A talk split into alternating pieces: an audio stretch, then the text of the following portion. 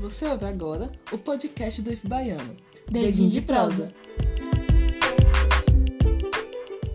Olá, meu nome é Karine, sou intérprete de Libras no IF Baiano e trabalho no campus Itapetinga.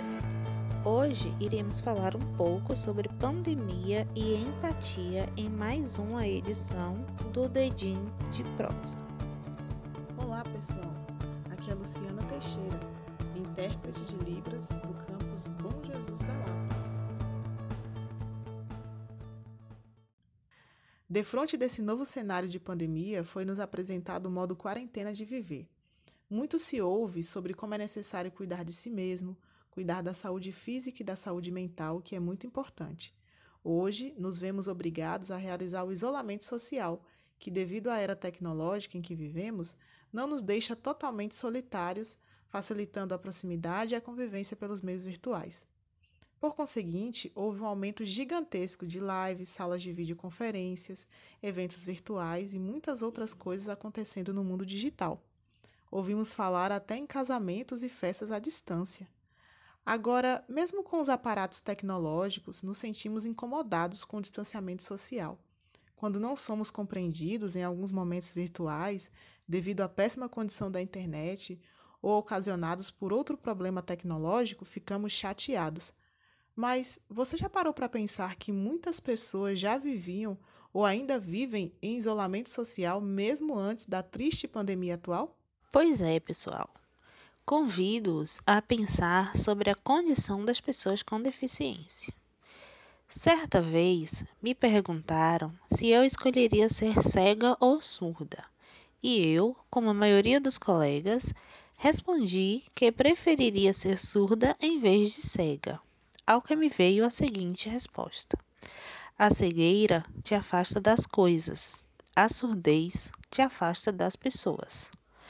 Essa resposta me fez entender que, dependendo da condição que uma determinada pessoa tenha em relação às outras, muitos a considerarão um ser inferior, incapaz e impossível de se adaptar ao meio social e de ocupar outros espaços.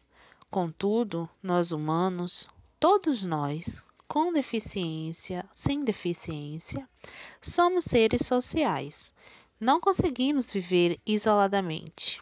Dependemos de nossos pares para viver e sobreviver. Para isso, nós utilizamos a linguagem. A linguagem é o elemento que faz a conexão entre nós. Nos permite tirar o pensamento da mente e levar para o outro seja de forma verbal ou não verbal.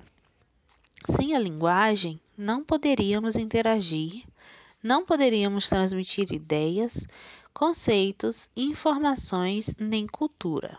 Nosso cérebro nem se desenvolveria. Isso mesmo, Karine.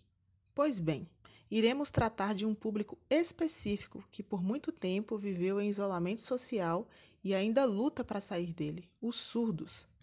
A maioria das pessoas surdas de nosso país tem uma língua própria, que é aprendida de forma natural, já que não ouvem o português, que é essencialmente uma língua que precisa do ouvido e da voz para acontecer. Agora pare e pense. Imagine você, nascido em um determinado país, vivendo com seus concidadãos, contudo, o idioma falado no país, natural para tantos, não é natural para você, pois és um sujeito surdo, usuário de outra forma de comunicação e, devido a isso, não é fluente no idioma falado pelos que ouvem, e ainda não há espaços e nem profissionais com formação específica para lhe ensinar esse idioma de maneira adequada. Seria muito importante que os ouvintes aprendessem a sua língua, mas não aprendem por uma infinidade de motivos e ainda te forçam a falar a língua deles, que você não entende, tornando a comunicação precária em todos os sentidos e daí desistem de você, e por consequência você acaba desistindo deles também. Assim é a vida da maioria dos surdos brasileiros, são estrangeiros em seu próprio país. Os surdos são pessoas com necessidades naturais inerentes a todos os seres humanos. Precisam ir à escola, à igreja, ao hospital, ao comércio, a festas e a todos os ambientes que não falam a sua língua. Tem que lidar com pessoas que não entendem os desafios de ser surdo que ora os vitimizam, dando soluções que não funcionam, ora tratam mesmo com preconceito, dizendo serem minorias inferiores e incapazes.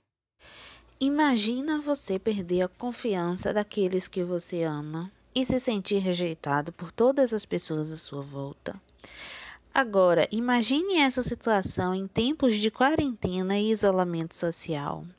Se quando tinham contato com o mundo eram rejeitados, imaginem agora que não podem encostar perto de ninguém. O uso exclusivo de meios digitais para comunicação e interação entre as pessoas tem se mostrado ineficaz quanto à comunicação das pessoas surdas. São muitos os casos em que não há janela de Libras para mediar a comunicação. E para piorar, o uso das máscaras dificulta a leitura labial e a visualização das expressões faciais. Raros são os casos que se lembram de colocar o intérprete de Libras, e em alguns deles a janela é tão pequena que mal dá para reparar o movimento dos dedos. Entretanto, é possível minimizar alguns problemas. Uma das alternativas é nos colocar no lugar do outro e ter mais empatia. Só é preciso perguntar do que o outro necessita e abrir a mente para entender que a necessidade dele é diferente da sua necessidade. E aquilo que você acha ser banal pode não ser para o outro.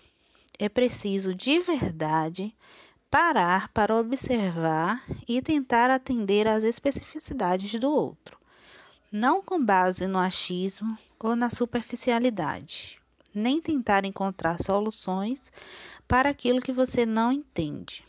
Precisa-se de empatia de verdade.